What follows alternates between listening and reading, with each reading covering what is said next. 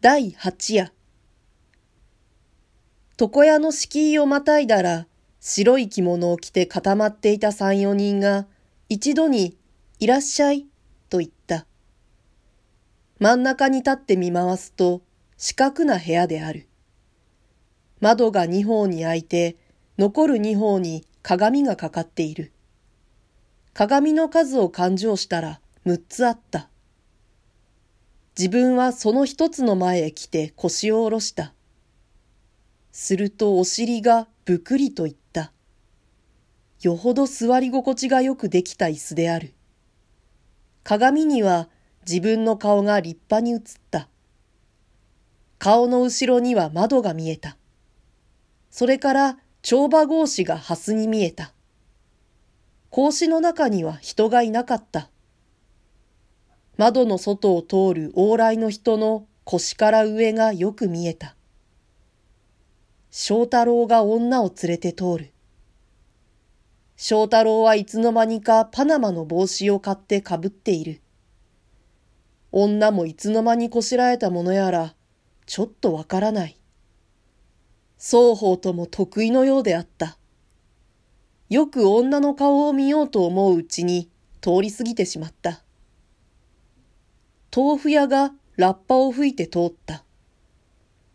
ラッパを口へあてがっているんで、ほっぺたが蜂に刺されたように膨れていた。膨れたまんまで通り越したものだから気がかりでたまらない。生涯蜂に刺されているように思う。芸者が出た。まだお作りをしていない。島田の根が緩んで、なんだか頭に締まりがない。顔も寝ぼけている。色艶が気の毒なほど悪い。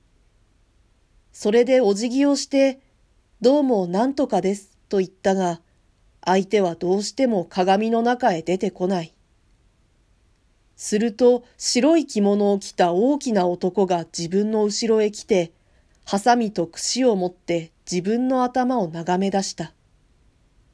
自分は薄い髭をひねって、どうだろう、ものになるだろうかと尋ねた。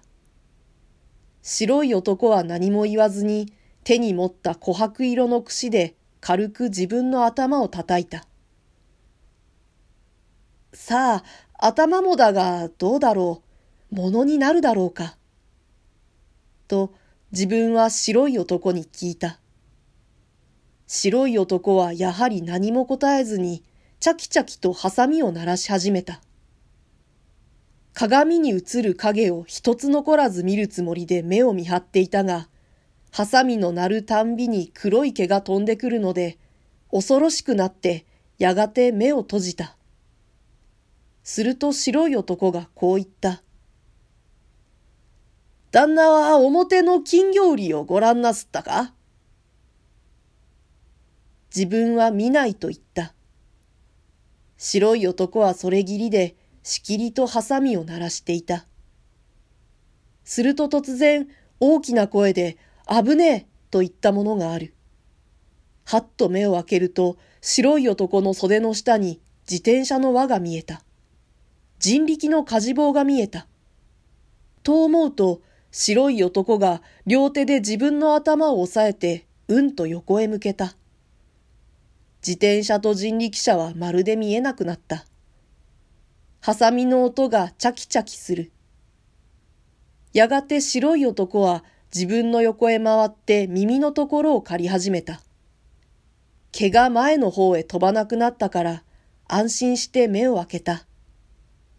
泡餅や、餅や、餅や、という声がすぐそこでする。小さい杵をわざと臼へ当てて、表紙を取って餅をついている。泡餅屋は子供の時に見たばかりだから、ちょっと様子が見たい。けれども泡餅屋は決して鏡の中に出てこない。ただ餅をつく音だけする。自分はあるだけの視力で鏡の角を覗き込むようにしてみた。すると、帳場格子のうちに、いつの間にか一人の女が座っている。色の浅黒い、まみえの濃い大柄な女で、髪を一丁返しに言って、黒ジュスの半襟のかかった素合わせで、縦膝のまま札の勘定をしている。札は十円札らしい。女は長いまつげを伏せて、薄い唇を結んで、一生懸命に札の数を読んでいるが、その読み方がいかにも早い。しかも札の数はどこまで行っても尽きる様子がない。膝の上に乗っているのはたかだか100枚ぐらいだが、その100枚がいつまで勘定しても100枚である。自分は呆然としてこの女の顔と十円札を見つめていた。すると耳の元で白い男が大きな声で、洗いましょうと言った。ちょうどうまい折だから、椅子から立ち上がるや否や帳場格子の方を振り返ってみた。けれども格子のうちには、女も札も何にも見えなかった。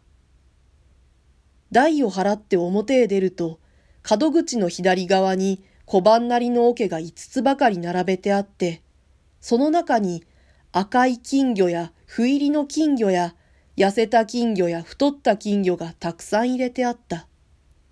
そうして金魚売りがその後ろにいた。金魚売りは自分の前に並べた金魚を見つめたまま、頬杖をついてじっとしている。騒がしい往来の活動にはほとんど心を止めていない。自分はしばらく経ってこの金魚売りを眺めていた。けれども自分が眺めている間、金魚売りはちっとも動かなかった。